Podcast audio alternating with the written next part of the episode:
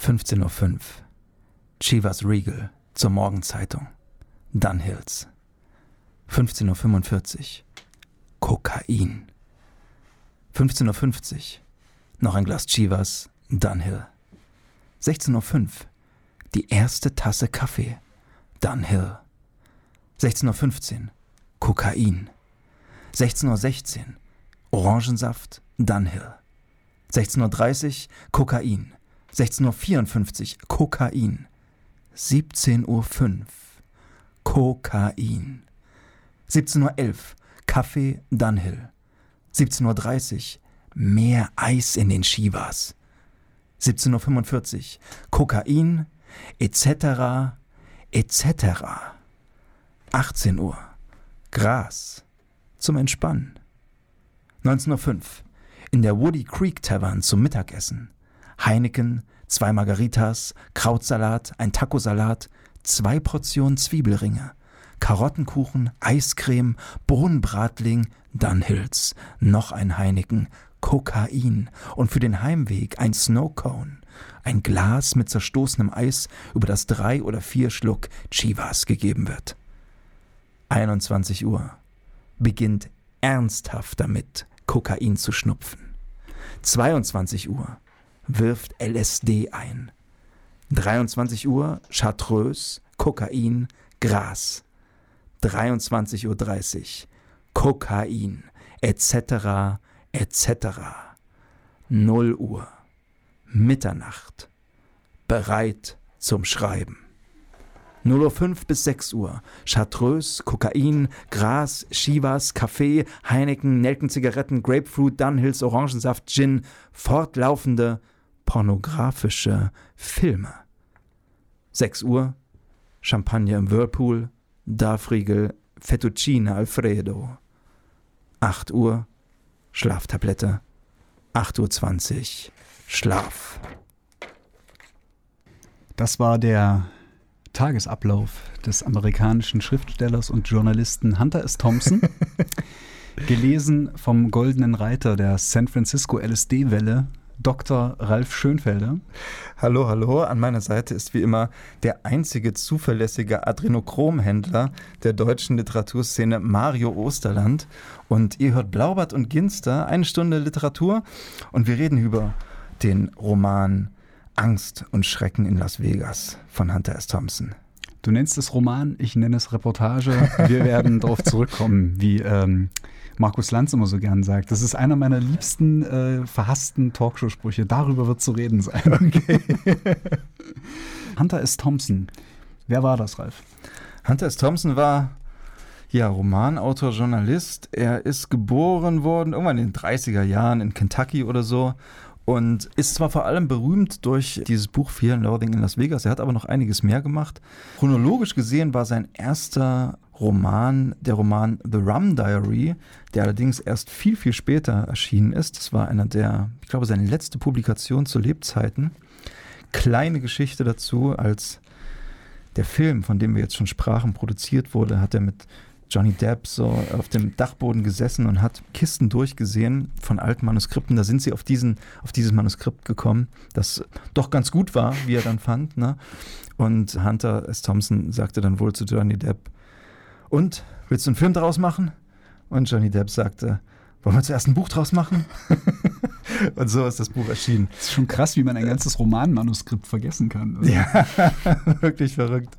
Sein Ruhm ging aber eigentlich los in den 60er Jahren mit einer längeren Reportage über die Hells Angels, die äh, berühmte Motorradgang, mit der er also eine Weile gelebt hat und ja, ihre Partys miterlebt hat und diese Struktur der Motorradgang von innen erzählt hat. Er hat dann angefangen für das Rolling Stone Magazine unter anderem zu schreiben. Das ist wahrscheinlich sein wichtigster Arbeitgeber in dieser Zeit. In diesem Zusammenhang ist auch Fear and Loathing in Las Vegas entstanden, Anfang der 70er Jahre. Später, zu den wichtigsten Werken später gehört auch noch das Buch Fear and Loathing on the Campaign Trail. Das ist eine Reportage auch wieder in der den Präsidentschaftswahlkampf in Amerika mhm. begleitet. Angst und Schrecken im Wahlkampf auf Deutsch. Ne? Angst und ähm, Schrecken im Wahlkampf. Die 1972er Kampagne ist das. Ja. Genau, genau. Übrigens, Kampagne um jetzt mal noch kurz von den Büchern wegzukommen, sehr interessante Geschichte ist auch, dass er versucht hat, Sheriff zu werden in Aspen. Er hat in Aspen, Colorado gelebt und hat da eine viel beachtete von den Medien beobachtete Kampagne geleitet, um Sheriff der Stadt zu werden. Freak Power. und ist allerdings gescheitert. Er ist nicht der Sheriff geworden. Und später, so in den 80er und 90er Jahren, hat Hunter S. Thompson nicht mehr so viel geschrieben. Er war dann vor allem Sportjournalist, hat für ESPN gearbeitet und er hat sein Leben 2006 beendet. Stimmt das? Oder 2005? 2005. 2005 war es. Er hat sein Leben 2005, Ja, 2005. beendet mit einem Pistolenschuss in den Kopf. Und zwar äh, aus voller Überzeugung und bei klarem Verstand. Genau. Also er geht den Weg, den Ernest Hemingway vor ihm schon gegangen ist. Auch wenn das, wie mir gerade auffällt, recht romantisch klingt, wie ich das sage. Ich finde es eigentlich gar nicht so. Aber vielleicht müssen wir jetzt auch erstmal nicht über, diese, über diesen Suizid sprechen. Erzähl uns doch lieber erstmal was, lieber Mario, über Angst und Schrecken in Las Vegas. Ja. Angst und Schrecken in Las Vegas, du hast es schon so ein bisschen angedeutet, war ursprünglich ein Auftrag des Rolling Stone Magazine. Und zwar 1971 hat das Magazin Thompson angerufen und gesagt, schreib uns bitte eine Reportage über das Mint 400, das höchst dotierte Wüstenrennen in den Vereinigten Staaten zugelassen für Motorräder, Wüstenbuggies und dergleichen, das also zu diesem Zeitpunkt zum vierten Mal jährlich in Las Vegas stattfand.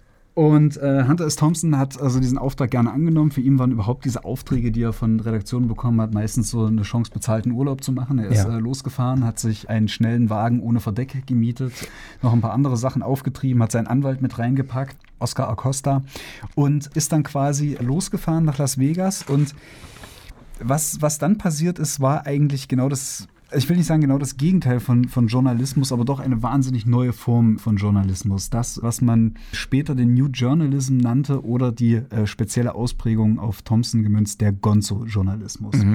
Thompson hat gar nicht daran gedacht, irgendwie objektiv an die Sache heranzugehen, irgendwie jetzt sich an den, an den Strecken ranzustellen und über dieses Motorradrennen zu berichten. Er hat eher versucht, mit seinem Anwalt in das Herz des amerikanischen Traums reinzustoßen. Zumindest äh, behauptet er das so in dieser Reportage. Und hat versucht, so eine Art Gesellschaftsporträt zu schreiben, das völlig aus dem Ruder lief, weil, wie das für den New Journalism so üblich ist, der Journalist selber nicht der objektive, zurückgenommene Beobachter ist, sondern er ist ganz aktiver Part, subjektiver Teil der Geschichte, die entsteht. Und, wie das im Gonzo-Journalismus bei Thompson so üblich war, der Journalist selber provoziert Situationen, die zu Stories führen, womit sozusagen die Grenze zwischen Fakt und Fiktion schon äh, ein erstes Mal aufgeweicht wird. Dass dabei jede, jede Menge Drogen im Spiel waren, äh, führt dazu, dass sozusagen die Fiktionsgrenze oftmals noch etwas weiter verschoben wird. Trips werden gemischt äh, mit Erlebnissen, die sozusagen auf dem Las Vegas Boulevard, auf dem Strip quasi beschrieben werden und dergleichen und dergleichen.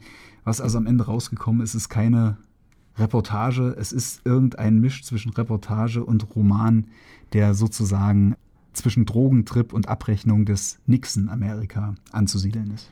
Sehr schön, ja. Es gibt viele Dokumentarfilme über Hunter S. Thompson, das ähm, kann man an der Stelle auch mal noch dazu sagen. Unter anderem einen tollen Dokumentarfilm von Alex Gibney, der heißt Gonzo.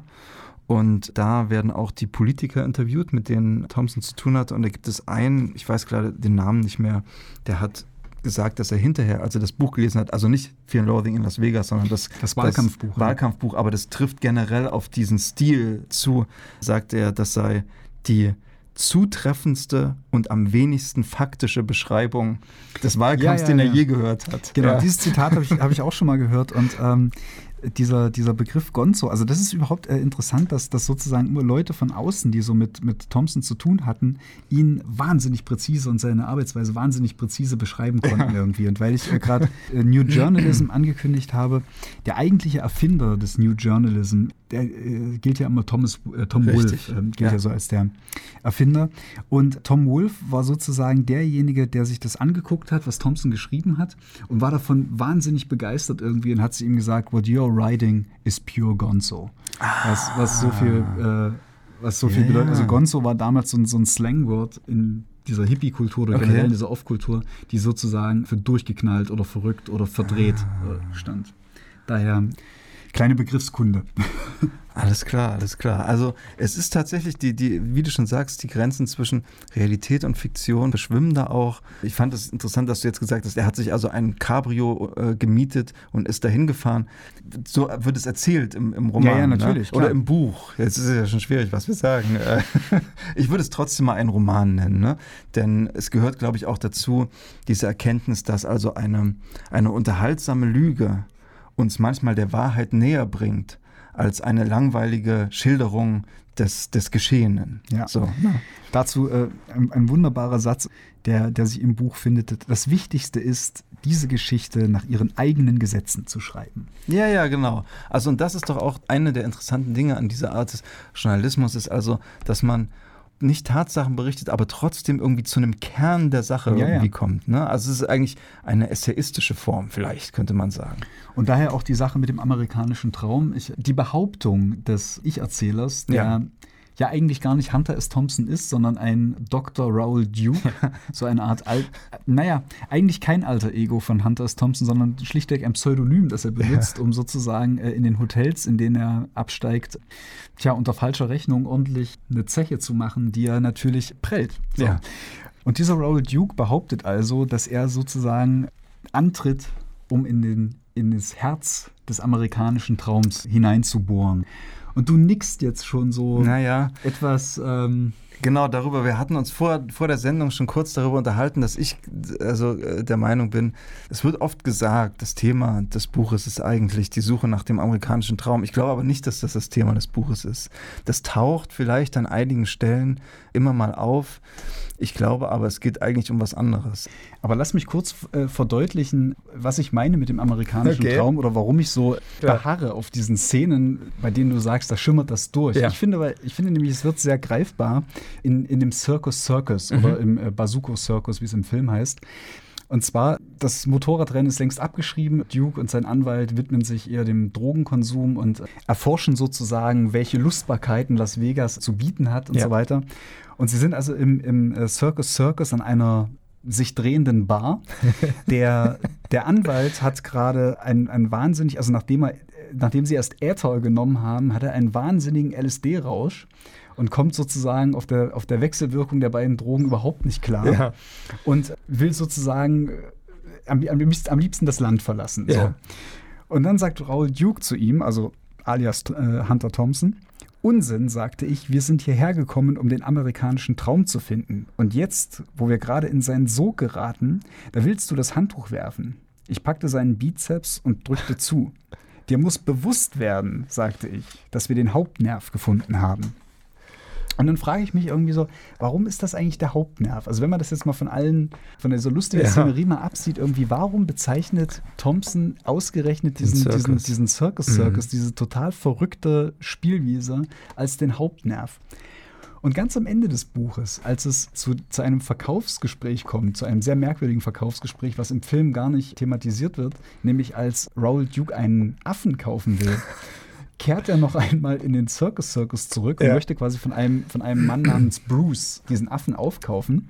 Und da kommen sie auf den amerikanischen Traum nochmal zu sprechen und äh, sagte, in diesem Moment sitzen wir auf dem Hauptnerv, sagte ich. Erinnerst du dich an die Geschichte, die der Manager uns über den Besitzer erzählt hat? Dass er als Kind schon immer von zu Hause fortlaufen wollte, um zum Zirkus zu gehen.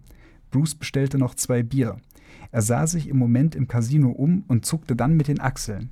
Ja, ich verstehe schon, was du meinst, sagte er. Jetzt hat der Hundesohn seinen eigenen Zirkus und obendrein die behördliche Genehmigung zum Diebstahl. Er nickte. Du hast recht, er ist ein Modellfall. Weil natürlich an den Zirkus ja, ja, die Casino-Lizenz ja, Casino gebunden ist. Ja, ja. ja. Und das sind halt so diese Beschreibungen irgendwie, die erstmal so lustig sind, mhm. was den amerikanischen Traum betrifft, aber doch irgendwie so unterschwellig auch eine Kritik an diesem turbokapitalistischen System ja der USA in sich bilden. Das stimmt. Er war ja auch ein politischer Typ. Ne? Also das ist ganz klar. Es gibt übrigens, so viel wissen wir wirklich, dass das zum dokumentarischen Gehalt der Geschichte zählt. Denn äh, es gibt Filmaufnahmen, äh, nee, nein, das stimmt nicht, Audioaufnahmen mhm. von der Reise von Hunter S. Thompson und Oscar, Oscar, wie heißt der? Acosta. Acosta. Mhm.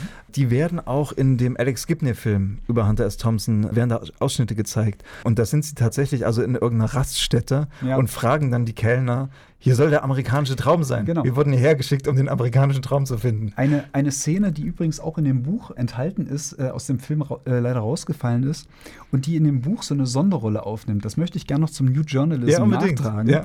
Weil das ist also im zweiten Teil das neunte Kapitel, in dem der Lektor bemerkt, dass äh, Hunter S. Thompson wohl an dieser Stelle so weggetreten war, dass man seine Notizen nicht mehr entwirren kann und man stattdessen die Tonbänder, die sie nebenbei eben auch noch auf dieser Reise aufgenommen haben, Ja. einfach eins zu eins äh, abgeschrieben hier wiedergibt. So. Und natürlich muss das ein Fake sein irgendwie, das ist oder oder oder vielleicht auch nicht. Nee, ist, also ich meine, die Tonbänder gibt es. Wie gesagt, ob die jetzt eins zu eins so wie im Buch sind, weiß ja, ich nicht. aber ne? ob der Aber- Lektor sich zum Wort meldet an Ach dieser so, Stelle, du? das ja, ist ja, halt so nein, die das Frage. ist natürlich Quatsch. Das Ja, ist natürlich. so. Das, Das ist, ist- Quatsch, ja. das ist Quatsch. Und, und, das, und das ist halt auch so also eine, eine, eine Szene, die, die, die einem so verdeutlicht, irgendwie soll irgendwo der amerikanische Traum sein. Ja, meint, meint er vielleicht irgendwie dieses Lokal da hinten irgendwie Genau. und so. Und dann wird der amerikanische Traum sozusagen von einer Metapher zu einem konkreten Ort. Ja. Und man fährt hin und, und findet dort eigentlich nichts vor, weil der Laden schon seit drei Jahren geschlossen hat. Ja. Und selbst wenn er aufgewesen wäre, das, was sie vorgefunden hätten, wäre im Prinzip eine Junkie-Hölle gewesen, Ja. nach, nach dem, was beschrieben wird. Genau, und es ist natürlich auch die Ironie, dass sie ausgerechnet nach Las Vegas fahren, in die Casino-Welt, um den amerikanischen Traum zu finden, der ja darin besteht eigentlich, dass du durch harte Arbeit, ja, dass die Schichten so durchlässig sind, dass du durch harte Arbeit reich werden kannst und was Besseres werden kannst. Davon kann ja beim Glücksspiel eigentlich keine Rede sein. Ne? Nein. Genau, das ist also klar, der, das Motiv vom amerikanischen Traum ist auf jeden Fall immer wieder dabei. Aber Mario, ich habe ja vorhin schon gesagt, dass ich noch eine andere These habe, was das eigentliche Thema des Buches ist. Ja, da bin ich jetzt gespannt. Ich bin ja immer froh, irgendwie, wenn du mich äh, widerlegen kannst. Okay. Ich glaube, es geht in dem Buch um den Exzess, der auf das Ende der weltlichen Hoffnung folgt. Und was ich damit meine, ist also, der Roman spielt 1971 und er spielt beim Ausklang der hoffnungsvollen 60er Jahre. Ne? Also es gibt auch eine sehr schöne Stelle im Roman, die ich auf jeden Fall nachher noch vorlesen werde, in der genau das beschrieben wird und die für mich der Kern des ganzen Buches ist, dass also in den 60er Jahren für eine kurze Zeit, für einen bestimmten Typ Mensch, der an einer bestimmten Stelle der Gesellschaft stand, alles möglich schien. Und es schien so, als würde doch noch eine Hoffnung bestehen, dass sich die Gesellschaft verändert auf eine positive Weise und dass doch all diese Kräfte des Krieges und der Gewalt und das alles hinter sich gelassen wird. Im Prinzip so eine Art, äh, also eigentlich auch das, das was die Hippie-Bewegung so ein bisschen proklamiert Das ist die hat, Hippie, ne? genau, genau, das meine ich auch. Genau, die Hippie-Bewegung mit ihrem verrückten Konglomerat aus Spiritualität und Drogen und ein bisschen Politik und diesem und jenem. Und zu dem Zeitpunkt, als er auf diese Reise geht, ist das im Grunde schon vorbei. Die Hoffnung hat sich aufgelöst, ja. Und was, was jetzt passiert, ist also, dass die Leute verschieden darauf reagieren. Manche versuchen so weiterzumachen wie bisher. Teile der Hippie-Bewegung oder auch gerade der Drogenbewegung gehen dann zu so einer Spiritualität über. Hm. Und jemand wie Thompson, für den funktioniert das nicht. Der ist auch irgendwie Materialist, der, der ist kein spiritueller oder religiöser Mensch. Und wa was bleibt, ist, ist der, der Exzess sozusagen, ist die, dieses, das sinnentleerte Ausbrechen. Okay, wow. Dann bin ich jetzt aber echt gespannt auf die Stelle im Buch, die dich sozusagen zu dem Gedanken geführt hat. Die gibt es übrigens auch im Film. Du wirst sie sofort erkennen. Das ist für mich auch vielleicht die schönste Szene im Film. Also, hört euch das mal an. Seltsame Erinnerungen in diese nervösen Nacht in Las Vegas. Fünf Jahre später, sechs. Es kommt mir vor wie ein Lebensalter, wenigstens wie eine ganze Ära. Ein Höhepunkt, der nie wiederkehrt. San Francisco Mitte der 60er Jahre. Ein ganz besonderer Ort und eine ganz besondere Zeit, wenn man daran teilhatte. Vielleicht geschah etwas von Bedeutung. Vielleicht auch nicht auf lange Sicht betrachtet.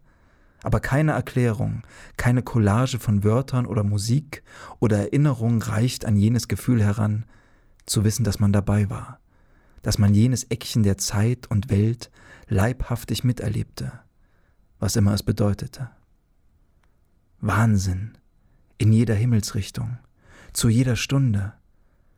Wenn nicht auf der anderen Seite der Bay, dann oben am Golden Gate oder unten auf der 101 nach Los Altos oder La Honda. Funken schlagen konnte man überall.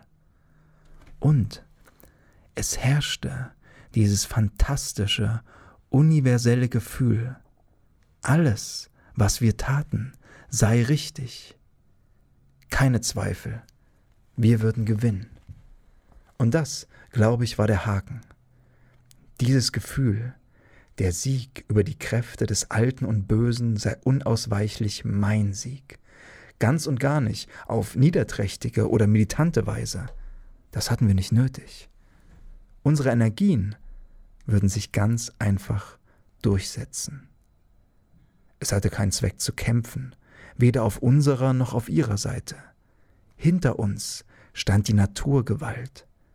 Wir ritten auf dem Kamm einer hohen und wunderschönen Welle.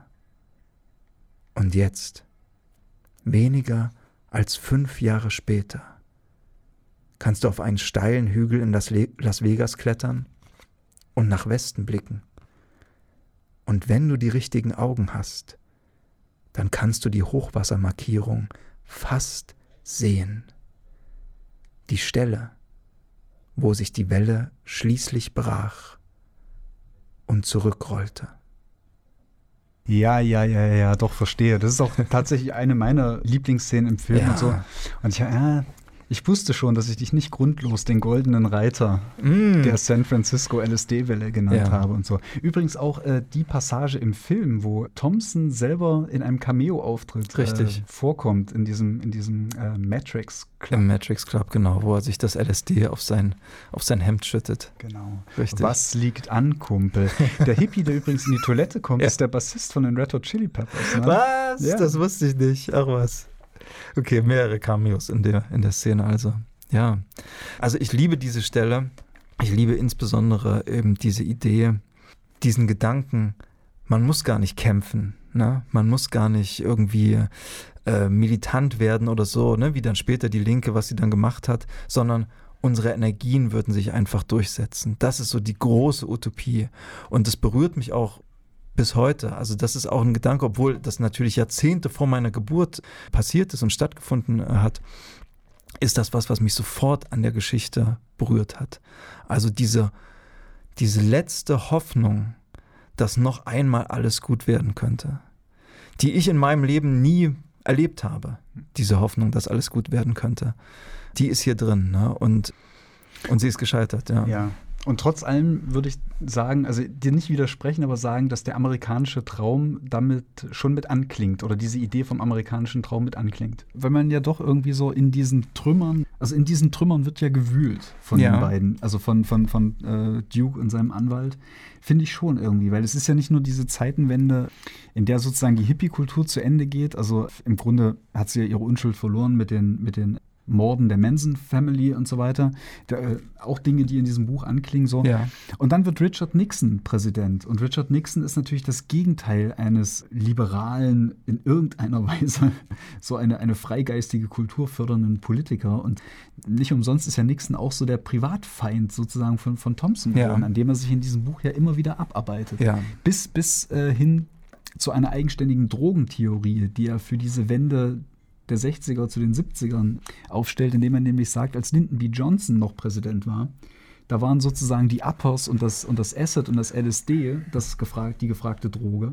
Als Nixon Präsident war hingegen, brauchte die Gesellschaft so Downers, brauchten sie Sedativa, um irgendwie runterzukommen und das alles zu ertragen. Ja, das ist ein Gedanke, der mir sehr gut gefällt, auch in dem Buch. Was wir aber nicht vergessen sollten in dieser Sendung, ist, dass die, der, diese ganze Geschichte auch im Grunde saukomisch ist, ja. Absolut. Also ich habe zuerst den Film gesehen, bevor ich das Buch gelesen habe. Ja. Ich war irgendwie Anfang 20 und es war ohne Scheiß, es war der lustigste Film, den ich je in meinem Leben gesehen habe. Ich Ja. habe wirklich Tränen gelacht. Ja, Also schon nach, ja. nach der ersten halben Stunde konnte ich im Grunde nicht mehr.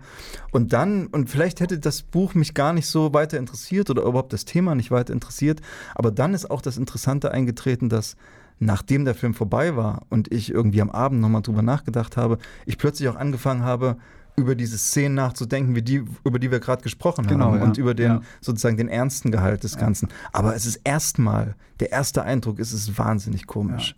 Mann, das ist wirklich eine tolle Fliegenklatsche, die wir haben im Studio. ähm,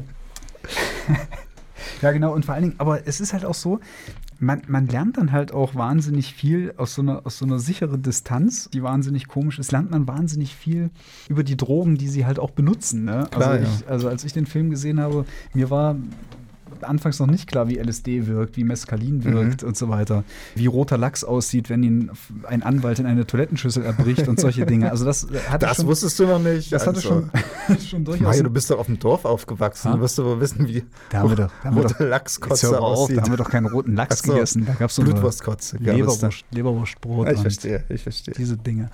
Ja, ist aber schon wirklich auch ein, ein echt lehrreiches Buch und ein lehrreicher Film. Also das, das wollen wir in dieser Sendung nicht unterschlagen, dass, dass äh, Angst und Schrecken in Las Vegas ja durchaus auch ein großer Beitrag zur Drogenliteratur und zur Drogenerfahrungsliteratur in der, Absolut. in der Literaturgeschichte ist. Also durchaus gleichzusetzen mit Tom Wolfe, den wir schon genannt haben, mit seinen, Ja. mit seinen Acid-Reportagen Mhm. aus der Hippie-Bewegung im Übrigen, äh, Ja.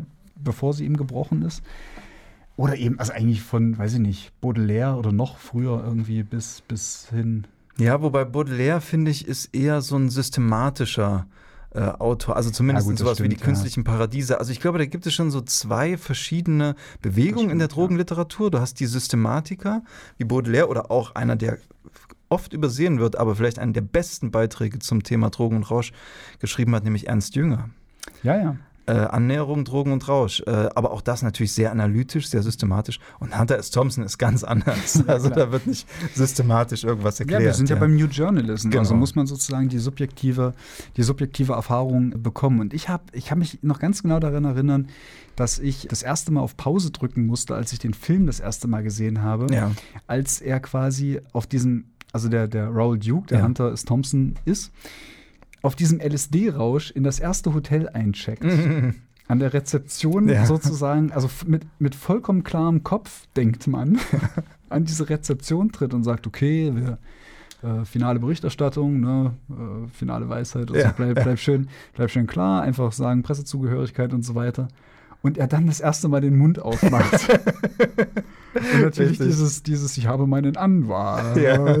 Bei mir? Ja. Und da war es wirklich aus. Also alles, Ja. was vorher in dem Auto passiert und so weiter, fand ich alles urkomisch. Ja. Und ich habe auch da wahnsinnig gedacht und so. Aber da ging es nicht mehr. Da musste Ja. ich wirklich äh, den Film unterbrechen, um weiter nichts zu verpassen. Das ist, also bei mir, wenn ich das so kurz sage, war, war das schon etwas vorher, nämlich aus einer, und zwar aber aus der anderen Haltung heraus. Ich hatte schon ein paar Erfahrungen in der Hinsicht. Und als er im Auto darüber spricht, dass sie den Jungen jetzt wahrscheinlich umbringen müssen und ihn irgendwie vergraben müssen. Ja, ja. Und dann plötzlich, plötzlich ganz ernst wird und sagt, hatte ich das eben gesagt? Oder nur gedacht? Hatte ich gesprochen? Hatten Sie mich gehört? Da, hatte ich so ein Flashback zu, zur Erfahrung sozusagen, also Erinnerung, dass es mir genauso ging. Und da konnte ich wirklich nicht mehr. Ich gesagt, genau so ist Ja, es. ja. Genau das ist es, ja. Ja, das ist, das ist wirklich, wirklich sehr, sehr einleuchtend alles und auch äh, im, im Film wahnsinnig überzeugend Ja. auch, äh, auch gespielt. Und ja, die, die wichtige Unterscheidung irgendwie zwischen den Wirkungsweisen von, von Mescalin und Acid. Ich hatte das vor der Musik gesagt, möchte Ja. noch mal kurz darauf zurückkommen. Das wird so in dem Buch dann eben auch haarklein auseinandergesetzt. Das sind so Dinge, die dann aus dem Film halt rausfliegen, dass Mescalin ja eher eher so eine ruhigere Kopfdroge Mhm. ist, die die Dinge, die ohnehin schon da sind, einfach nur verstärkt. Oder ja, gut, was heißt einfach nur verstärkt? Also das Ja. möchte ich jetzt in großen Anführungszeichen gesprochen wissen. ja. Mescalin also die Eindrücke verstärkt, während eben LSD eine viel aktivere Substanz ist, die Ja. sozusagen die Wirklichkeit auch aktiv verändert. So. Und das finde ich wirklich ein- eine große Qualität dieses Buches, wie er dann natürlich auch sehr witzig und eben sehr anschaulich in den Szenen, also immer wieder, so wie in so Loops drauf zu sprechen kommt, oder, oder besser gesagt, immer wieder in so Loops nicht vergisst, auch seiner journalistischen jo Sorgfaltspflicht nachzukommen und sozusagen diesen Rausch auch in Beziehung zur Droge zu setzen. Absolut, absolut. Dabei fiel mir übrigens ein, weil ich vorhin Ernst Jünger erwähnt habe. Ernst Jünger war ja gut befreundet mit Albert Hofmann. Dem Erfinder des dem LSD. Erfinder des oder dem ja, Entdecker und äh, des, ja. des LSD, genau. Und äh, es gibt eine schöne Geschichte, dass er zum ersten Mal ein bisschen LSD probiert, wahrscheinlich viel zu wenig in der Dosierung, und dann an Hofmann schreibt, also LSD kommt ihm vor wie eine zahme Hauskatze im Vergleich zum Tiger Mescalin. Ah, okay, wow. Aber das Also ist genau natürlich nochmal, Wirkung, ja, ne? ja, aber das ist natürlich, wurde später natürlich revidiert, das ist auch klar. Ne? Aber es stimmt, also über diese Drogen wird viel erzählt oder m- mittels der Drogen wird viel erzählt. Interessant finde ich übrigens die Frage, was eigentlich das über unsere jetzige Zeit aussagt. Also was die, die Drogen, die populären Drogen unserer Zeit, Crystal Meth ist vielleicht eine der, der populärsten Drogen. Gut, und wahrscheinlich Marihuana, das sich immer mehr gesellschaftlich durchsetzt. Was das über unsere Zeit aussagt, müssen wir jetzt nicht beantworten, aber es ist eine Hm. Sache, über die man immer mal nachdenken kann auch. ja. Interessant finde ich auch, was sozusagen die Drogen, äh, wie die Drogen im Buch mit den Orten in Zusammenhang stehen, an denen sie genommen werden. Anfangs wirkt das irgendwie alles sehr willkürlich, so von wegen, das Buch steigt ja ein, als die quasi auf dem, auf dem Freeway sind, Mhm. äh, nach Las Vegas durch Ja. die Wüste und da sind sie auf welchem Trip genau? Kannst du mir da helfen? Am Anfang. Ja. Am Anfang haben sie, äh, sie, sie werfen dann LSD ein. Aber was er ganz am Anfang, als er die Ah, Viecher das- sieht, das, das Ah, wissen wir Das nicht. wissen wir nicht. Okay. Das wissen wir nicht, nein. Ja, also jedenfalls geht es weiter, genau. Dann, dann äh, nehmen sie LSD, vorher wird Bier getrunken irgendwie. Sie versuchen zu koksen. Knick und Riech ist, äh, ja, Ach so. das Koksen, ja, das Also- geht schief. Achso, genau, sie haben Poppers dabei. Sie, sie versuchen in, in einem Cabrio bei voller Fahrt zu koksen. Das, Da hast du da gesehen, was was Gott. was Gott uns gerade angetan hat. Das war nicht Gott, das warst du, du beschissene Hure. Du bist ein verdammter Drogenfahnder. Ja, genau. Und irgendwann, und, irgend, ja. und irgendwann, bevor sie in besagten Circus Circus gehen, über den ich schon referiert habe, Ja. kommt der Anwalt auf die teuflische Idee, den Äther Der Äther, anzutesten. ja. ja. Denn das Mescalin wirkt nicht, Mhm. also gib mir den Äther, Mhm. sagt der Anwalt. Und Hunter S. Thompson beschreibt es wie folgt: Wenn man Äther auf einem Ätherrausch ist, benimmt man sich wie der Dorfsäufer in einem frühen irischen Roman. Was gut ist, denn Betrunkene sind in Las Vegas gern gesehen. genau. Ja. Und da wird es dann wieder so, da wird es wieder interessant für mich, sozusagen Ja. diesen, diesen Text unter so einem gesellschaftlichen Aspekt zu lesen. Hast recht, ja. Denn dann geht es sozusagen los, ne, die, die Betrunkenen sind sozusagen das, Frischfleisch. das Frischfleisch, das, Ja. das, ich wollte jetzt sagen, das Rupfvieh. ah, sehr sozusagen. schön. Ja. Ne? Also das sind so die, die man nach Strich und Faden ausnehmen kann irgendwie. Und äh, deswegen wahrscheinlich heutzutage, wenn man, wenn man irgendwie betrunken ist oder irgendwie auffällig, dann kommt man ja in so Clubs wie zum Beispiel das Berghain oder so Mhm. äh, nicht rein. Was ich übrigens total paradox finde. Ne? Der größte, also ein Club, der wie, wie kein zweiter in Deutschland für Hedonismus steht, in, Ja. in, in seiner Schlange, in seiner, Mhm. äh, ja, in seiner Warteschlange muss man sich so unauffällig wie möglich benehmen, um reinzukommen. Und Naja. dann schieben sie dich durch die Drehkreuze und Ja. geben dir drin die ja, ja, Freiheit. ja, ja, so, klar. ne? Aber ich glaube, ja, im Berghain so genau weiß man noch gar nicht, was da, wie, wie die Tür funktioniert. Also nach welchen Kriterien, zumindest Rummelsnuff, der ja da lange, ich weiß nicht, ob du den kennst, diesen Ja, ja, Musiker, klar. der da ja lange Türsteher war, hat ja mal gesagt, also sie haben, als er dort war, danach ausgesucht, also Leute raussortiert, von denen sie gla- geglaubt haben, dass die nicht mit dem klarkommen, was da drin läuft. Ah, ja, Weißt okay, verstehe. Ja, heute werden, glaube ich, so, so Techno-Touristen halt irgendwie ausgesiebt oder so. Ich weiß es nicht. Ich war zweimal drin und ich hatte halt äh, Tickets für Konzertveranstaltungen. Von daher war ja, da das- kann war man das viel wurscht. machen. Ne? gut. Ja.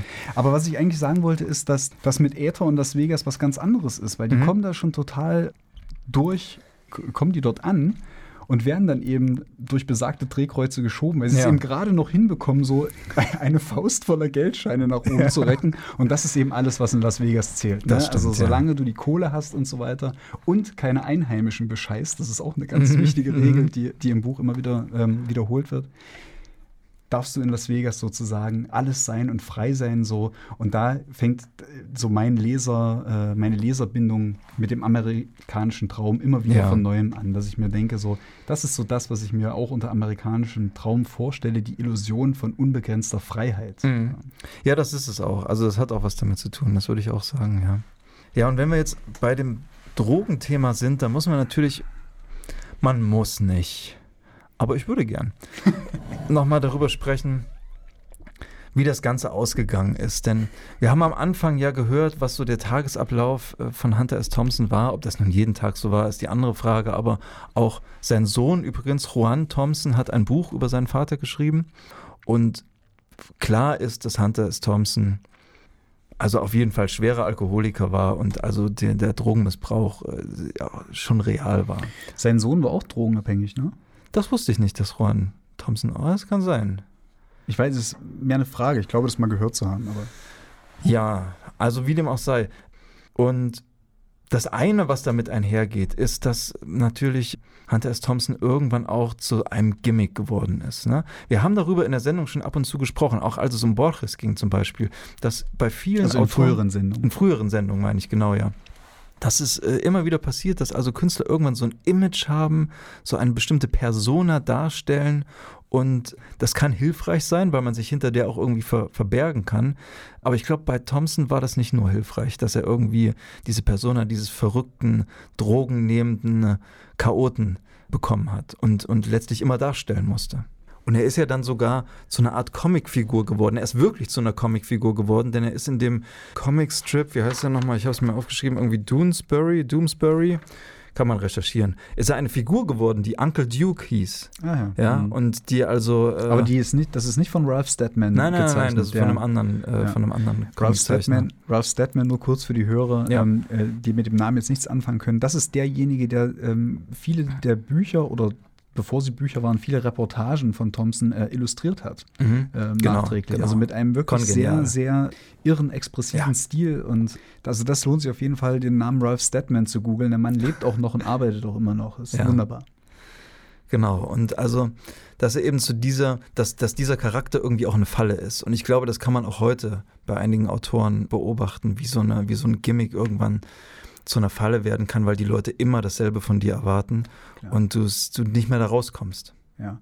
Wobei er das natürlich auch, auch durchaus bis zuletzt auch so ein bisschen immer auch mit selbst verschuldet Klar. hat. Ne? Das ist so dieser Strudel, aus dem Ja. man nicht mehr rauskommt. Also es gibt ja unzählig sind ja die Anekdoten über diesen Mann. Ja? Ja. Also wenn man so äh, sich Dokumentationen, Reportagen anguckt, wo Johnny Depp, Benicio del Toro, Bill Murray, der ihn Ja. mal verkörpert hat in, Genau. in einem Film, wenn, wenn man diese Leute so hört, dann, dann sagen die, ja, der hatte ich eben, also wenn, wenn, wenn morgens um drei das Telefon geklingelt hat, dann gab es nur zwei Möglichkeiten. Entweder ist was wahnsinnig Schlimmes passiert oder Hunter hat angerufen. Ja. So, ne?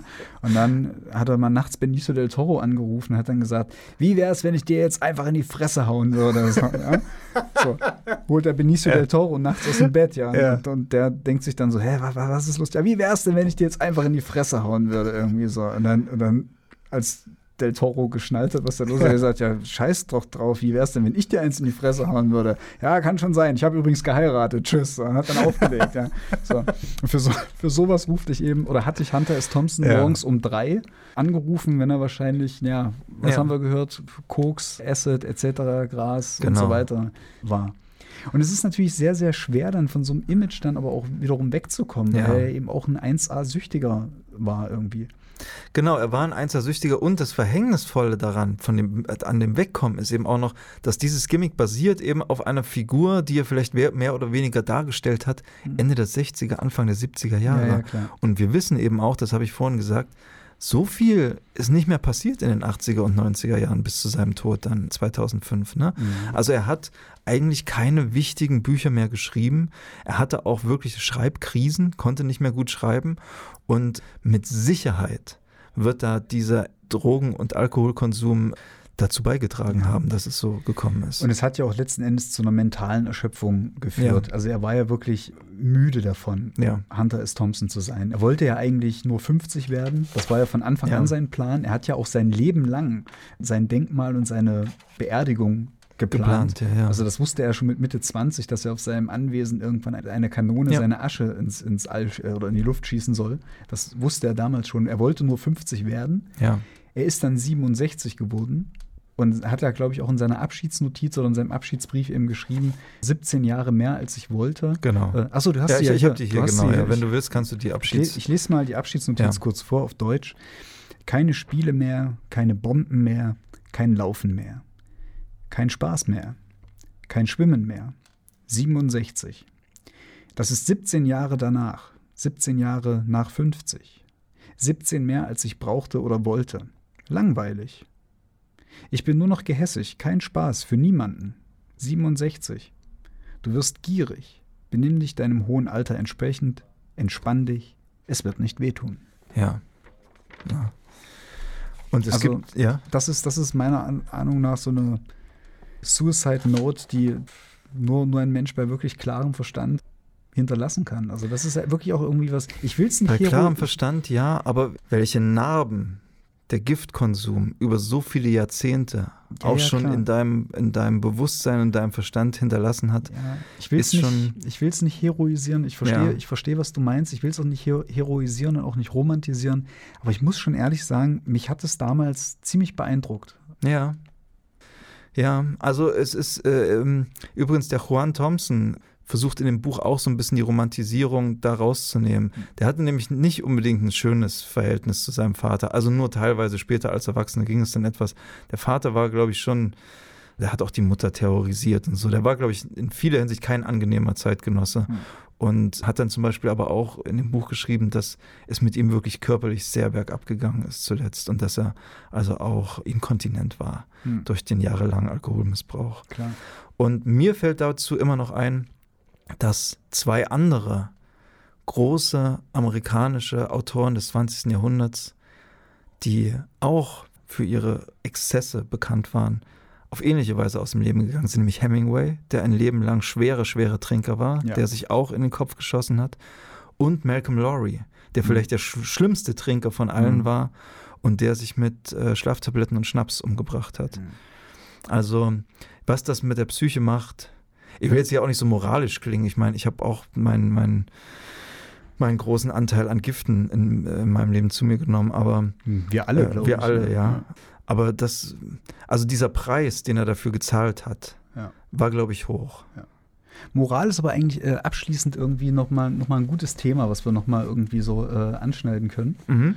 Und zwar finde ich es find ich's wahnsinnig, wahnsinnig interessant, wie wenig moralisierend er selber ja ist in seinem Mhm. ganzen, in seinem ganzen Auftreten Ja. irgendwie. Also das, das ist ja wirklich, also er hat natürlich auch gar nicht die Position dazu, moralisierend zu sein. Aber er kann wahnsinnig gut spiegeln, wenn es um Moral geht. Ja. Denn was wir bei dieser ganzen Drogengeschichte bei Thompson nicht vergessen dürften, um nochmal wieder auf, Ja. auf das Buch zurückzukommen, Mhm. ist das ja der zweite Teil seiner Reise, als sozusagen diese Reportage über das, über das Rennen gescheitert ist, darin besteht, dass er quasi eigentlich kurz vor dem Absprung zurück nach Los Angeles einen zweiten Auftrag bekommt, Ja. nämlich ausgerechnet von der Drogenkonferenz der Bundesstaatsanwälte Staatsanwälte, ja. zu berichten. Und äh, sagt dann eben auch ganz trotzig und selbstverständlich, ich finde, wenn sich das ganze Land trifft, um über Drogen zu konferieren, dann sollte eben auch die Drogenkultur anwesend Ja. sein und so.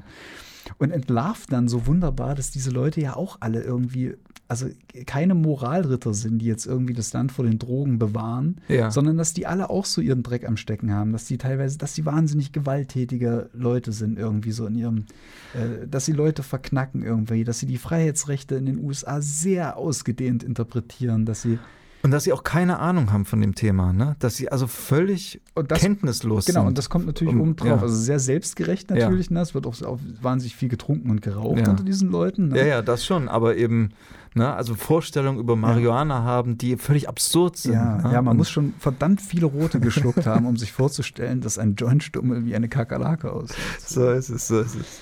Ich glaube, da haben wir schon einen gewissen Schritt gemacht in den letzten Jahrzehnten. Ja, ja, absolut.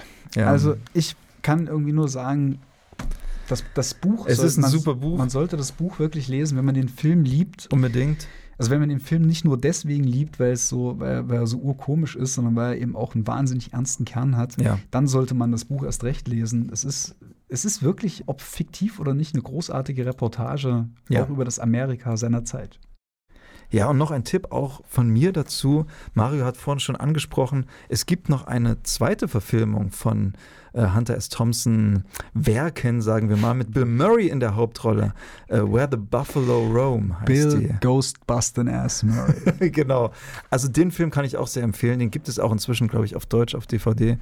Äh, Where the Buffalo Roam ist der Originaltitel. Schaut ihn euch ebenfalls an. Mache ich. Ich habe ihn noch gar nicht gesehen, ja. Das ist auch so eine Sache. Es wird Zeit, mein Das ist, Freund. wie, wie, wie will ich anständig über Hunter S. Thompson berichten, wenn ich Sehr diesen schön. Film nicht gesehen habe? Na gut. Hole ich jetzt gleich nach. Ähm, Mario, ich habe noch eine Veranstaltungsankündigung, bevor wir zum Abschluss kommen. Darf ich die noch sagen? Schieß los. Und zwar am 4. September findet in der Villa Rosenthal in Jena eine Veranstaltung statt, die äh, überschrieben ist Die Freiheit der Kunst. Und da wird ein Verlag präsentiert werden aus Norddeutschland, der Merlin Verlag, der eine lange Geschichte hat und sich in dieser Geschichte immer wieder gegen juristische und ökonomische Widerstände für die Kunstfreiheit eingesetzt hat, vor Gericht gezogen ist für Jean Genet, da ein Grundsatzurteil erwirkt hat, dass das heutige Zensurrecht in Deutschland eigentlich erst ähm, in die Form gebracht hat und viele andere interessante Autoren in seinem Programm hat, 1930 am Mittwoch, dem 4. September in der Villa Rosenthal. Kommt vorbei. Das war meine Veranstaltungsankündigung. Vielen Dank. Mario, es war sehr schön, über Fear and Loathing in Las Vegas zu sprechen. Das war es in der Tat. Jetzt habe ich direkt Bock, den Film zum 38. Mal oder so äh, zu gucken und das Buch zum dritten Mal zu lesen. Mache ich später nach dem Rausschmeißer. Wie könnte es anders sein? Wir gehen aus dieser schönen Radiostunde mit dem Song, der auch die kongeniale Verfilmung von Angst und Schrecken in Las Vegas beendet. Hier sind Dead Kennedys und Viva Las Vegas. Ciao. Tschüss.